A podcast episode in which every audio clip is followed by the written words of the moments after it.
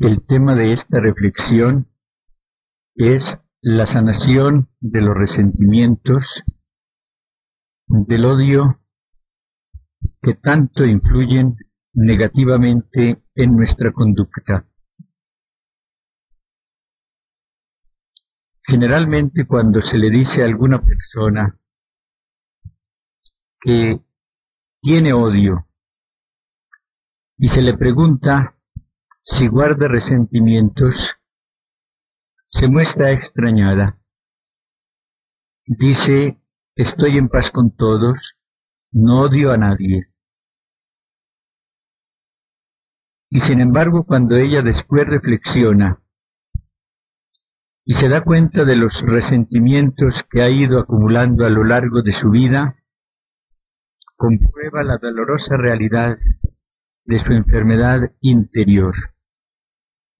Todos estamos enfermos de odio. Todos hemos ido acumulando resentimientos y estos influyen dolorosamente en nuestra conducta. ¿Por qué a veces sentimos tanta dificultad para amar al Señor? Porque guardamos resentimientos contra Él. ¿Por qué sentimos tantas dificultades para aceptarnos como somos? Porque estamos resentidos con nuestro mundo interior, con nuestra realidad, porque no nos amamos. ¿Y por qué es tan difícil servir y amar al hermano? Porque tenemos mucho odio acumulado y esto nos impide amarte corazón. Esto nos impide entregarnos generosamente y por amor. Nadie está plenamente sano en su mundo interior. Todos hemos acumulado odios, resentimientos, miedo, angustia, complejos. Son muchos los que tienen que reconocer que el odio, la hostilidad, la amargura y la crítica despiadada han sido el motor de la vida sin darse cuenta de esta dolorosa realidad. Son muchos también los que al experimentar los dolorosos efectos de enfermedades tales como el asma, la alergia, la artritis, colitis, úlceras y diabetes, han comprendido que la causa de estos males está en todos esos sentimientos negativos que han sido reprimidos, que envenenan el corazón y en tantas heridas recibidas desde el comienzo de la existencia y que nunca han cicatrizado. La psicología ha descubierto la realidad de nuestro mundo inconsciente y ha desenmascarado a los principales agitadores y tiranos que se han ocultado allí para ejercer desde las sombras su tremendo influjo. Sus nombres son diversos, pero el principal de ellos es el odio, los resentimientos. Ya el salmista había dicho en el Salmo 72, cuando mi corazón se agriaba y me pulsaba mi interior, yo era un necio y un ignorante, era un animal ante ti. Odio es lo que queda en nosotros y se va acumulando. Cuantas veces no hemos recibido el amor que esperábamos, especialmente de nuestros padres cuando hemos sido rechazados, ultrajados, despreciados o simplemente ignorados. ¿Y quién puede afirmar que no ha sido herido en el campo del amor? ¿Quién ha recibido todo el amor que necesita? Solamente Jesús. Y por eso es perfectamente sano. Por eso todos estamos enfermos de odio y más de lo que suponemos. Cuán diferentes seríamos y cuán distinto sería el mundo si todos hubiésemos realizado el plan amoroso del Creador. Cuando Dios quiso crear al hombre, dijo, hagámoslo a nuestra imagen y semejanza. Quería que el hombre fuese su hijo y que fuese muy parecido a él. Le dio una razón, una inteligencia, un alma espiritual, y así se asemeja a él espíritu, luz, perfección. Pero la mejor definición de Dios es la de San Juan. Dios es amor. Y cuando Él quiso crear al hombre, lo creó por amor, para que recibiese amor y pudiese también comunicar amor.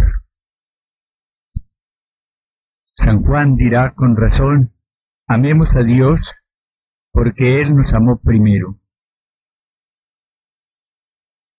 Y el amor de Dios fue realizando la maravilla del cuerpo humano, la maravilla de los afectos humanos, la maravilla del alma humana, la maravilla del espíritu humano. Ese hombre que salió de las manos del Criador, obra de su amor, es un milagro es algo estupendo.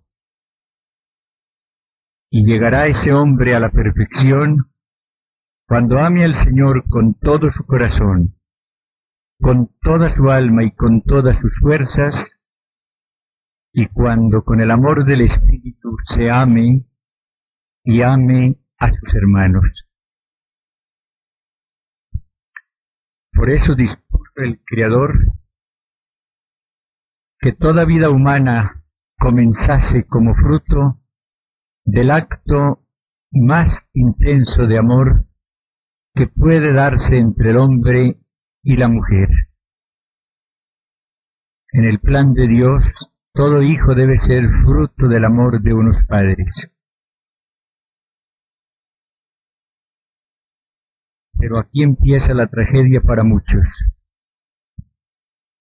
¿Cuántos hijos no han sido deseados? ¿Cuántos han sido fruto de la violencia? ¿Cuántos han sido concebidos sin amor? ¿Cuántos han sido rechazados desde la concepción? Allí comienza el primer acto del drama de dolor de muchas vidas. Dice el Señor que toda persona humana, concebida por amor, pasase largos meses en el seno materno, rodeada de afecto, de cariño, de esperanza. Ningún lugar más amoroso para el crecimiento del hombre que el seno materno. Pero también cuántos embarazos se llevan con angustia, con preocupación, a veces con ira, con odio.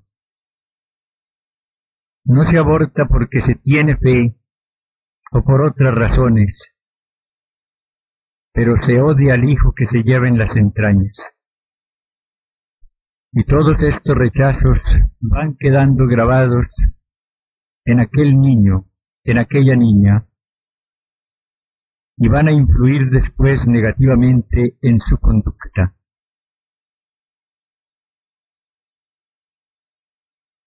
El nacimiento para muchos ha sido también causa de traumas terribles para el futuro,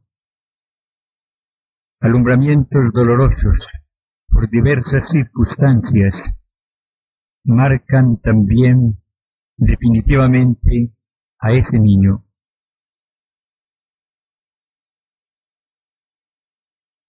el plan de Dios, cuando creó al hombre a su imagen y semejanza, por amor y para el amor,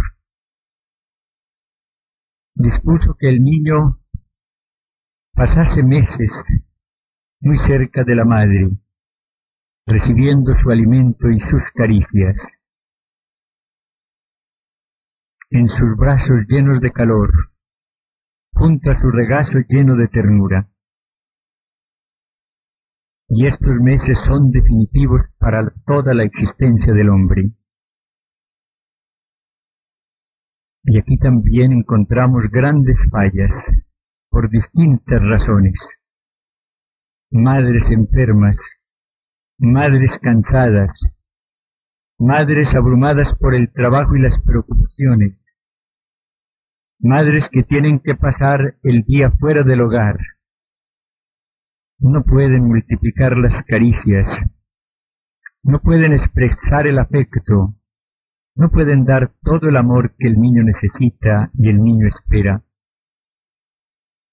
Y así se van acumulando los resentimientos. Y se va formando el volcán del odio. Y así empieza a enfermarse el corazón del hombre creado por el amor y creado para el amor. Desafortunadamente falta mucho amor en la mayoría de los hogares. Varias personas al hablar de su padre, por ejemplo, dicen era muy bueno, cumplía muy bien con el deber, siempre llevó lo necesario, pero fue muy serio, fue muy duro, jamás recibí de él una caricia, otros pueden añadir todavía con mayor dolor. Tantas veces llegó borracho. Tantas veces trató mal a mi madre y nos trató mal a nosotros. A veces me castigó fuertemente y con ira. Todos estos recuerdos quedan con resentimiento en el interior de todo hombre de todo joven, de todo niño, y van después a estallar en actitudes agresivas, en conductas llenas de dureza, en actitudes similares a las que ellos vivieron.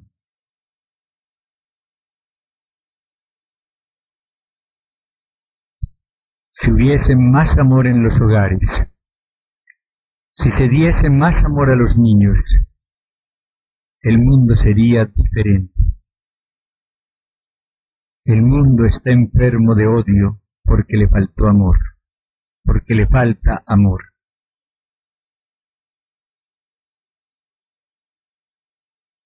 Y en el corazón de ese niño y de esa niña creados por el amor, que fueron colocados según el plan de Dios en un hogar que quiere decir fogón, pero en donde a veces no reciben sino frialdad y rechazos, se va acumulando el resentimiento, va creciendo el odio. Vienen después los años de la escuela, y allí también recibimos rechazos por parte a veces de profesores o de compañeros que nos miran con envidia, que no nos aman. Y a esto se unen a veces experiencias dolorosas, escándalos, violaciones, profanaciones, toda una serie de acontecimientos que nos van alejando del ideal del Señor. No nos sentimos amados, nos sentimos rechazados. Y es así con este acervo de sufrimientos, como muchos llegan después a formar un hogar o a consagrar su vida al Señor en la profesión religiosa o en el sacerdocio.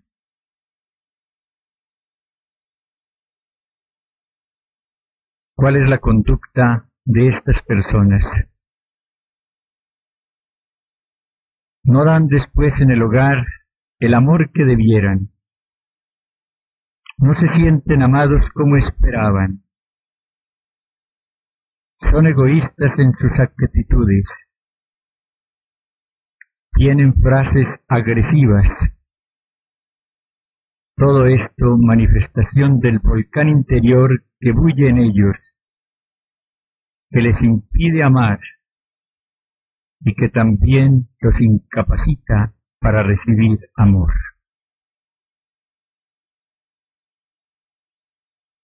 Ojalá nosotros con la luz del Espíritu descubramos la realidad de nuestro mundo interior enfermo y también la maravilla de la sanación del Señor, para que al buscarla y conseguirla cambiemos y se sanen también nuestras actitudes y nuestra conducta. La renovación espiritual carismática está descubriendo cada día más profundamente la maravilla de la salvación del Señor. Una salvación integral que abarca a todo el hombre y a todos los hombres. Ahora estamos comprobando con creciente alegría que en verdad el Señor sana los corazones enfermos y venda las heridas. El Salmo 147, ese hermoso himno al Todopoderoso nos dice, Nuestro Dios sana los corazones atribulados y venda sus heridas. Por eso cuando Jesús leyó la profecía de Isaías, el Espíritu del Señor está sobre mí por cuanto me ha ungido Yahvé, me ha enviado a anunciar la buena nueva a los pobres, a vendar los corazones destrozados, dijo, esta escritura que acabáis de oír se ha cumplido hoy. En efecto, gran parte del ministerio del Señor se dedicó a sanar a los hombres del pecado, del odio, del miedo y de los demás males que los mantenían interiormente enfermos. Si borrásemos del Evangelio las maravillosas sanaciones interiores que efectuó el amor de Jesús en muchas vidas, suprimiríamos muchas páginas de las más admirables. La peor enfermedad interior hemos dicho que sufre el hombre es la del odio. Hemos sido muy heridos y también hemos herido a muchos. Esa es la realidad. Cuando Jesús nació en Belén encontró un mundo dominado por la violencia, el resentimiento, la guerra, la esclavitud. Por eso vino a ofrecerle su paz. Esta palabra bendita fue el canto de los ángeles en esa noche maravillosa. A lo largo de su ministerio salvador, Jesús prodigó este regalo de su paz y sanó muchos corazones heridos por el odio. Con razón pudo San Pablo escribir a los Efesios. Mas ahora en Cristo Jesús, vosotros los que un tiempo estabais lejos, habéis sido aproximados por la sangre de Cristo, porque Él es nuestra paz, el que de los dos hizo uno y derribó el muro interpuesto de la valla la enemistad, anulando en su carne la ley de los mandamientos formulados como edictos, para hacer en sí mismo de los dos un solo hombre nuevo, haciendo paz, y reconciliar a entrambos en un solo cuerpo con Dios por medio de la cruz, dando muerte en ella a la enemistad. Y venido anunció paz a vosotros que estabais lejos, y paz a los que estaban cerca, pues por él tenemos abierta la entrada entrambos en un mismo espíritu al Padre. Así pues ya no sois extranjeros ni forasteros, sino que sois conciudadanos de los santos y miembros de la familia de Dios, edificados sobre el fundamento de los apóstoles y profetas, siendo la piedra angular el mismo Cristo Jesús, en el cual todo el edificio armónicamente trabado se alza hasta ser templo santo en el Señor, en el cual también vosotros sois juntamente edificados para ser morada de Dios en el Espíritu. Jesús sanó el odio racial. En su tiempo como ahora existía el odio racial. Los judíos y los samaritanos no se trataban, escribe San Juan. Este odio impedirá que la samaritana obsequie a Jesús el poco de agua que le pide. ¿Cómo tú, siendo judío, me pides de beber a mí que soy samaritana? Pero Jesús no odiaba a los samaritanos, los amaba como amaba a sus hermanos los judíos. Por eso no reacciona con agresividad ni dureza contra esta mujer despectiva. Al contrario, le ofrece el agua del Espíritu. Ofrece el agua espiritual a quien le niega la del pozo. Jesús le respondió, si conocieras el don de Dios ¿Y quién es el que te dice, dame de beber? Tú le habrías pedido a él y él te habría dado agua viva. Jesús puede decir esto porque estaba interiormente sano. Nosotros habríamos reaccionado de manera muy diferente, porque estamos enfermos en el corazón. A lo largo de un diálogo lleno de amor divino, Jesús va sanando el odio de esta mujer que termina dejando su cántaro a los pies de Jesús. Después ella corre hasta la ciudad y dice a la gente, venid a ver un hombre que me ha dicho todo lo que he hecho. Y habló con tanto entusiasmo de Jesús que muchos samaritanos de aquella ciudad creyeron en él por las palabras de la mujer. Le rogaron que se quedara con ellos, y se quedó allí dos días. Y fueron muchos los que creyeron por sus palabras. Todo esto porque el amor de Cristo sanó el odio racial de aquellos samaritanos. La sanación del odio que separaba a dos pueblos y que sólo pudo ser efectuada por Jesús está sintetizada admirablemente por San Pablo en las palabras que ya citamos de su carta a los Efesios. El mundo actual está destrozado por odios personales, por odios nacionales y raciales, y este odio ha llegado hasta el deporte y a las manifestaciones de la cultura. Todos los esfuerzos de las naciones y de las conferencias de paz han sido inútiles, y lo serán mientras no las anime el Espíritu del Señor. Solamente Jesús es capaz de derribar los muros que separan a los pueblos y de dar muerte al odio con su infinito amor y con su inagotable paz. Jesús quiere sanar todo el odio personal y comunitario que hemos acumulado. Pero es necesario que nosotros volvamos nuestra mirada a ese Señor Salvador de todo el hombre y empecemos por recibir la sanación profunda de una verdadera conversión. La salvación de Jesús abarca en primer lugar el mundo del pecado. Sanado éste, Jesús destruirá también las secuelas del pecado. Cuando él dio comienzo a su ministerio, inició su predicación con estas palabras, convertíos y creed en la buena nueva.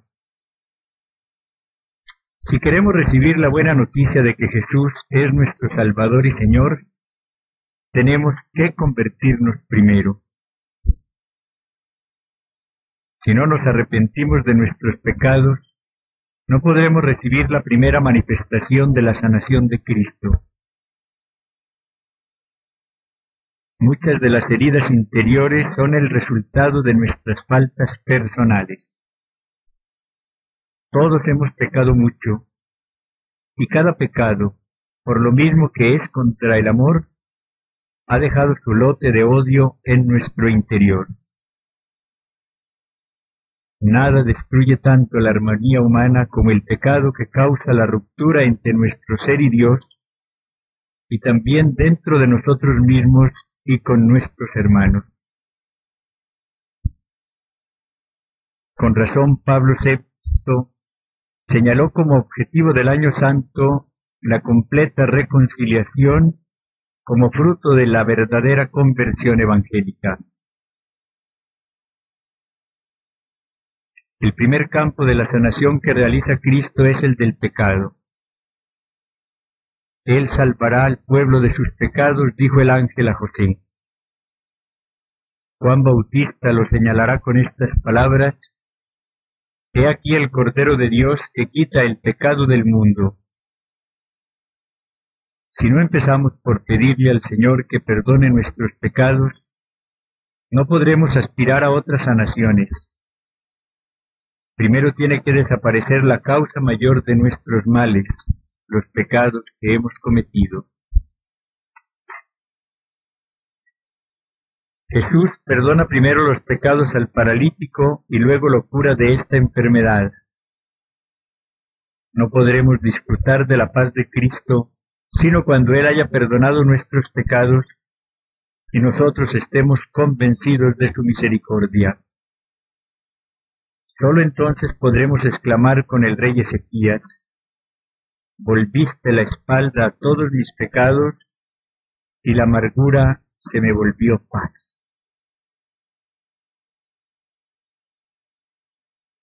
Nos hemos enfermado a lo largo de un proceso muy largo que viene tal vez desde la concepción o desde la infancia. Por eso la sanación interior requiere un proceso largo, y no es el fruto de un momento. Esto debe ser tenido en cuenta a fin de evitar desilusiones y aún frustraciones.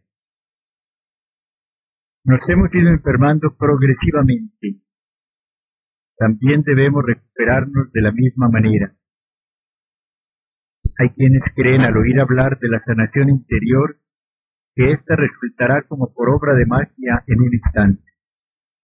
No ese es el plan ordinario del Señor.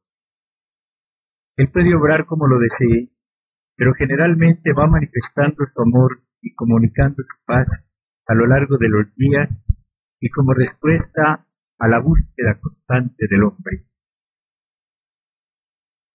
Lo cierto es que jamás nos acercaremos a Jesús en demanda de su salvación sin que encontremos alguna manifestación de su amor salvífico.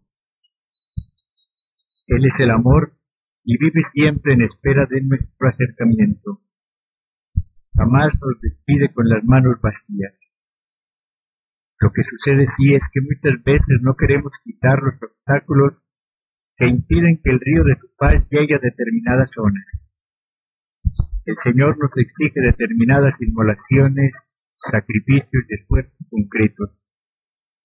Nos ordena dar los pasos que nos corresponde adelantar en busca del hermano. La sanación interior es la obra del Señor, sí, pero está condicionada a nuestra colaboración. Somos enfermos, pero enfermos libres. Nuestra libertad tiene que manifestarse en la obediencia a la voluntad del Señor. Por eso encontramos en el Evangelio frases como estas. Pues al presentar tu ofrenda en el altar te acuerdas entonces de que un hermano tuyo tiene algo que reprocharte, deja tu ofrenda aquí delante del altar y vete primero a reconciliarte con tu hermano. Luego vuelves y presentas tu ofrenda. Si queremos recibir del Señor la sanación del odio que hemos acumulado, tenemos que empezar por el perdón El odio enferma y el perdón sana. Esta es la gran verdad que todos debemos tener presente en nuestra conducta. Solamente en la medida en que perdonemos de corazón, esto es, en la medida en que lleguemos a amar al que nos ha ofendido, sanarán nuestras heridas íntimas. Pero esto no es posible sin la acción del Espíritu del Señor en nosotros. Solo Él puede capacitarnos para realizar el anhelo de San Francisco de Asís, que donde haya odio, ponga yo amor. Lo primero que se requiere para esto es que descubramos todo el odio que haya acumulado en nosotros a lo largo de nuestra vida. Que sepamos en realidad a quién odiamos y en qué grado. Y esto no es fácil porque muchas veces creemos que amamos a las personas porque vivimos con ellas, porque las respetamos, porque les prestamos servicios, porque oramos por sus intenciones, y sin embargo guardamos resentimientos muy profundos porque nos han rechazado muchas veces. Dediquemos el tiempo que sea necesario para clasificar y determinar las personas contra las cuales tenemos resentimientos. Empecemos por Dios nuestro Señor. No estamos resentidos con Él porque creemos que no nos ama como a los demás, porque ha permitido tal o cual pena, porque no ha atendido aparentemente la súplica que le hemos hecho por tal o cual intención, hay más resentimiento contra Dios en muchas personas del que creemos. Por eso vemos tantas actitudes negativas en el campo de la fe y de la oración, y por eso también oímos a veces en los cristianos ciertas expresiones contra Dios que son o suenan por lo menos a verdaderas blasfemias. Encontramos ese resentimiento particularmente en personas que han perdido un ser querido en circunstancias muy dolorosas, en quienes padecen una enfermedad larga y penosa, en quienes sufren por una calumnia grave o por un trato muy injusto, en quienes padecen los rigores de la pobreza, de la incomprensión o del abandono. Cada día descubro en mi ministerio la necesidad que tienen muchas personas de reconciliarse con el Señor por quien experimentan un profundo resentimiento. Y es en este campo donde comienza la acción salvífica del Espíritu Santo, pues Él da testimonio a nuestro espíritu de que somos hijos de Dios, y en Él gritamos, Abba, Padre. La luz del Espíritu Santo nos va descubriendo la maravilla de la paternidad amorosísima de Dios, y nos hace ver en todos los acontecimientos expresiones del amor de Dios siempre adorable. Una luz nueva se proyecta sobre los acontecimientos y empezamos entonces a alabar al Señor y a expresarle nuestra gratitud por su misericordia.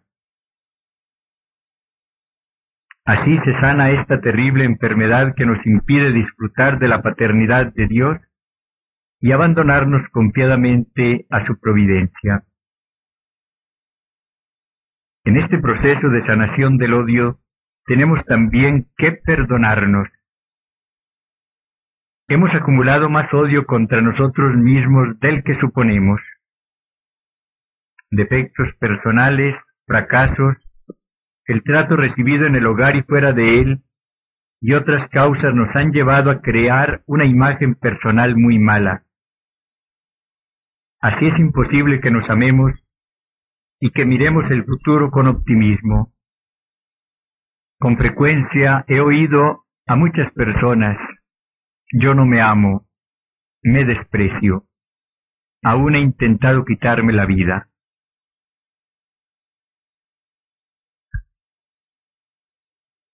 Los resultados de este autorrechazo son funestos y llevan a la autocompasión, la que pronto desemboca en depresión. El autorrechazo aviva el fuego de la rebelión en nuestros corazones contra todo y contra todos. Esto sucede más ahora cuando vivimos en una sociedad cuyo ambiente es la rebeldía. También crea un exagerado interés por las cosas materiales y por el placer como única compensación del fracaso interior que se experimenta.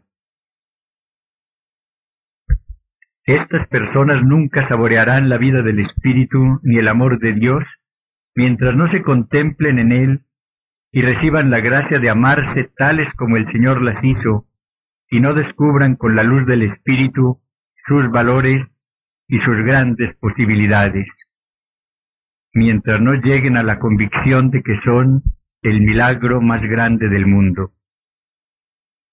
Solo cuando nos miremos en el rostro de Dios, podremos cambiar nuestra mala imagen personal por una imagen digna de un Hijo de Dios. En la medida en que establezcamos una relación personal con Dios a través de la oración, mejoraremos nuestra imagen y aprenderemos a apreciarnos y aún a amarnos. Poco a poco empezaremos a alabar al Señor por todo y a descubrir su amor en todos los acontecimientos de la vida.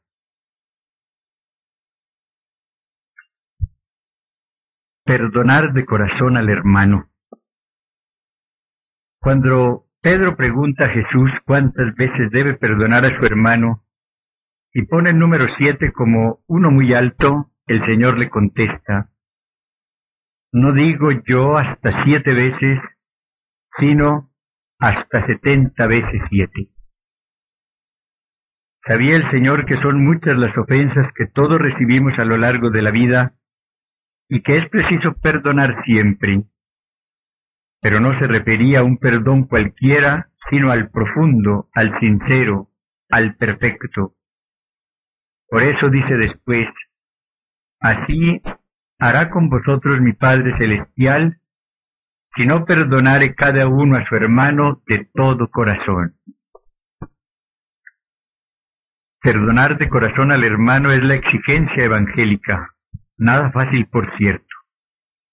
No se trata de perdonar con la mente y con la voluntad únicamente. Hay que hacerlo con el corazón, es decir, hay que llegar a amar al enemigo. Esto solo es posible cuando el amor de Dios se derrame de tal manera en nosotros como don del Espíritu, que con él podamos amar a quien no nos ha amado. Esta es la maravilla que solamente el Señor puede realizar en nosotros.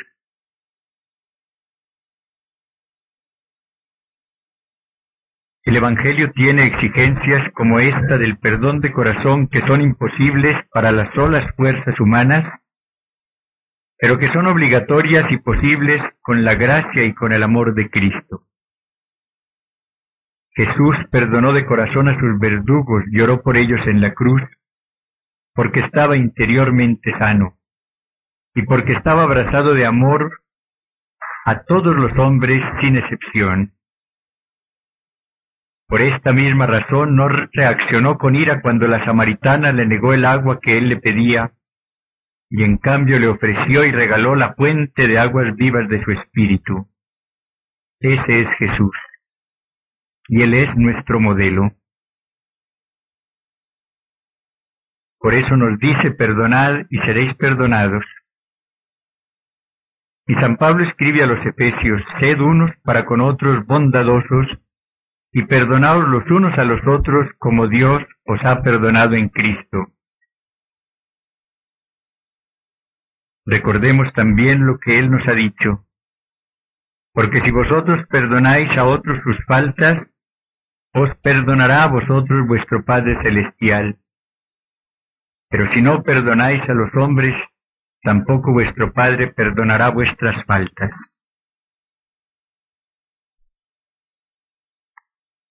Después de haber dado estos dos pasos previos, la conversión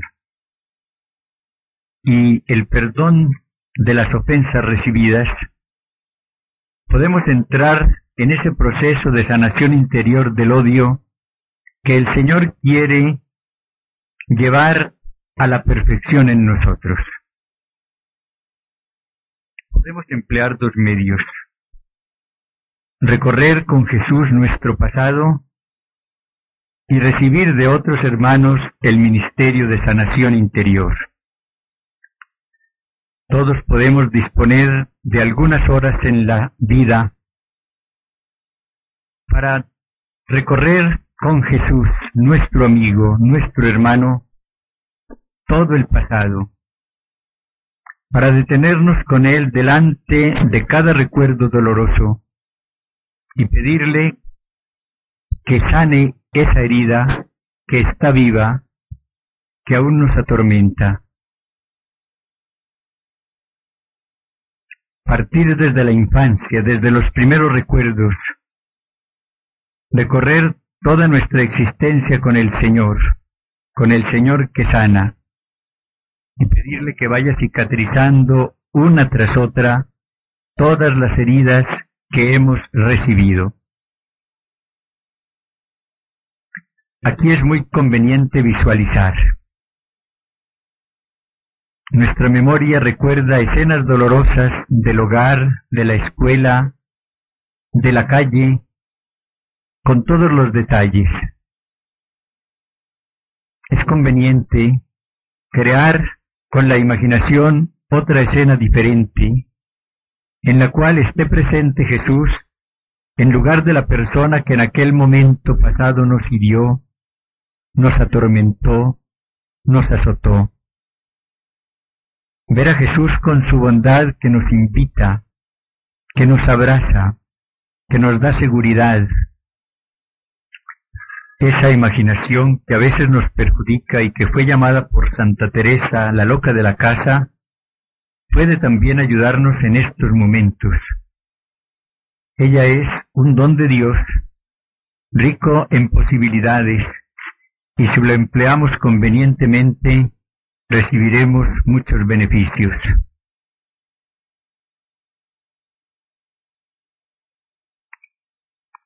Una cosa muy diferente es recordar las ofensas para rumiar ese dolor y amargarnos más con él y otra recorrer el pasado con Jesús para pedirle que nos conceda la gracia de perdonar esas ofensas y recibir de Él, que es el amor, la sanación de esas heridas. Recomiendo mucho este ejercicio. Los beneficios que conseguiremos serán más grandes de los que imaginamos. Pero el Señor quiere que también recibamos esta sanación interior a través del ministerio de sanación interior que muchas personas están realizando como servidoras del Señor.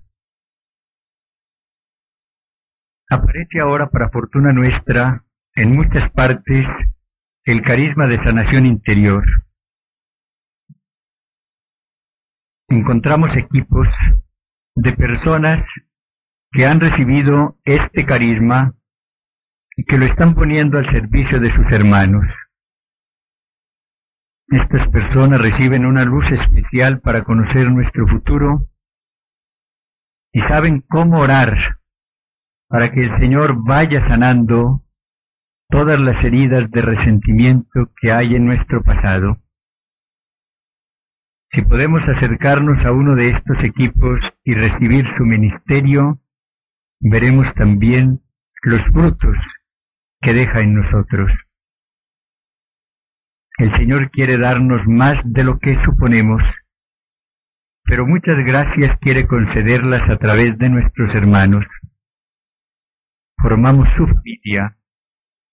somos miembros de un mismo cuerpo que lo tiene a Él por cabeza.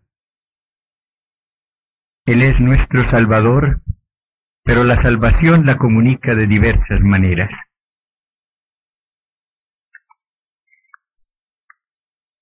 Sanación de relaciones. Cuando las personas están enfermas en su interior, sus relaciones son tensas, agrias, amargadas por el odio, los celos, la irritabilidad, la incomprensión, las palabras duras, las actitudes frías y despectivas y otras reacciones negativas. Hay tantas relaciones enfermas en los hogares, en las empresas, en las comunidades, en todas partes. Basta recorrer las familias, las fábricas, los colegios, las universidades, las agremiaciones, las comunidades religiosas y los presbiterios para comprobar esta dolorosa realidad. Cuán pocas son las familias y las comunidades que están verdaderamente saneadas en el campo de sus relaciones interpersonales. Solo el Señor puede sanar estas relaciones enfermas y desea vivamente hacerlo. Necesitamos sí acudir a Él y dejar que su amor y su paz destruyan el odio y el miedo y sanen las heridas que nos impiden comprendernos, aceptarnos y lo que es más importante, amarnos. Son muchos los esfuerzos que se hacen para lograr restablecer la unidad amorosa entre los esposos, entre padres e hijos, y la concordia entre los representantes del capital y los del trabajo. Se fomenta el diálogo, se facilita la ayuda de los consejeros, se difunden los conocimientos psicológicos para que el hombre y la mujer puedan comprenderse mejor, se acude a la terapia de grupo y cada día aparecen en libros, revistas y periódicos consejos para obtener este fin tan loable y tan anhelado. Sin embargo, los resultados no son siempre los esperados. El mal perdura y se agrava en muchos casos, pese a los mejores métodos y a los muchos esfuerzos. Las rupturas y las separaciones aumentan. En una palabra, las relaciones interpersonales siguen mal, y aún entre psicólogos. Aquí también hallamos la gran solución en Cristo nuestro Salvador. Las personas que se encuentran con Él y que oran con fe reciben la sanación progresiva de sus relaciones enfermas. La experiencia nos está mostrando cada día nuevos casos que comprueban esta afirmación. Un sacerdote me decía hace poco, antes de, conocer la renovación, me limitaba a escuchar y a dar buenos consejos a los esposos que venían a exponerme sus desavenencias y dificultades matrimoniales. Confieso que obtenía muy poco. Casi siempre continuaban como antes o aún peor. Cuando descubrí la realidad de la salvación de Cristo que abarca a todo el hombre y a todos los hombres, Añadí la oración compartida a lo que hacía antes. Ahora los escucho y después los invito a que oremos en torno a Jesús que está en medio de nosotros. Oro en el Espíritu delante de ellos y luego los invito a que digan al Señor lo que sienten y lo que deseen. Los resultados son asombrosos. Doy también buenos consejos, pero después de orar.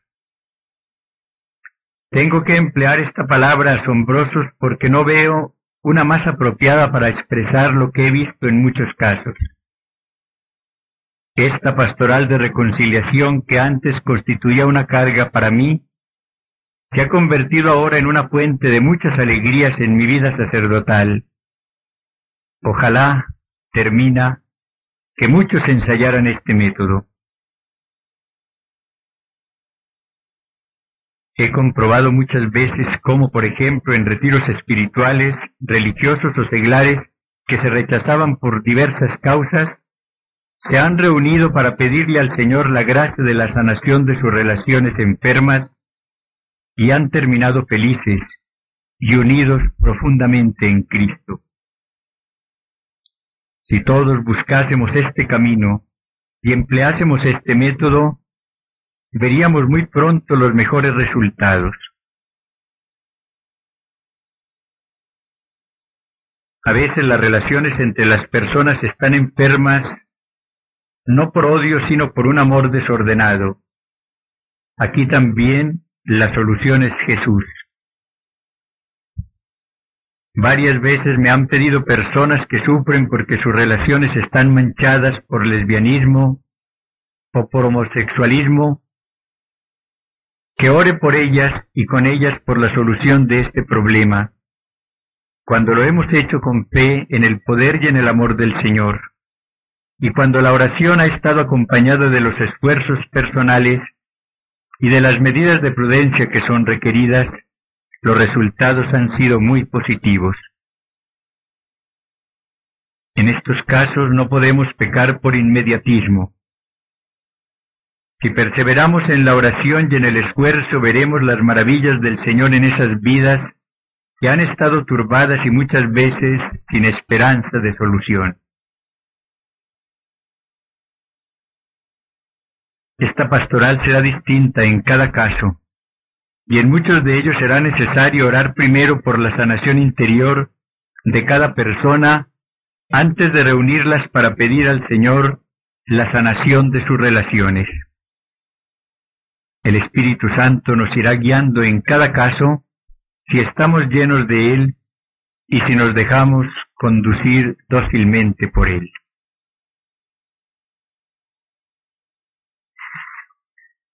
Solamente el Señor puede hacer el gran trasplante de corazón que nos anuncia por Ezequiel. Solamente Él puede cambiar nuestro corazón de piedra, endurecido por el odio acumulado, por un corazón de carne, capaz de recibir mucho amor y de comunicar mucho amor. Este trasplante maravilloso lo estamos viendo en la renovación espiritual carismática. Son muchas las personas que están recibiendo la sanación del odio, que en ese encuentro con Jesús están recibiendo la capacidad de perdonar y de amar. Son muchas las personas que ya no tienen la dureza de antes. El Espíritu del Señor ha cambiado esta piedra por la bondad, por el amor, por el servicio. Los beneficios de esta sanación interior del odio aparecen en la misma salud corporal. La medicina ha comprobado que más del 90% de las enfermedades que aparecen en el organismo tienen origen en el interior del hombre. Son las que ellos llaman psicosomáticas. En la medida en que se sane el corazón herido, se sanará también el cuerpo enfermo. Lo estamos también comprobando en la renovación. Recuerdo el caso de una persona que había sufrido durante más de 20 años ataques casi diarios de asma. Todos los tratamientos médicos habían sido infructuosos. Al hablar con ella me di cuenta de que el ataque de asma había empezado después de una gran calumnia. Alguien había dicho que su hija no era de su esposo. Sin darse cuenta, ella empezó a sentir la repercusión de esta dolorosa calumnia en su organismo. Cuando oramos por sanación interior, cuando conseguimos del Señor la gracia de poder perdonar a esa persona que la había calumniado, cuando ella vio que el Señor sanaba esta herida tan íntima y tan profunda, comprobó con alegría cómo desaparecía el asma. Esto lleva ya mucho tiempo.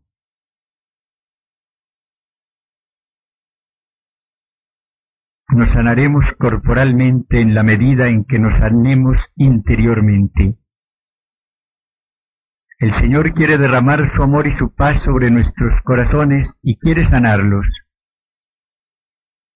Sana los corazones atribulados Venda sus heridas, nos ha dicho el salmista.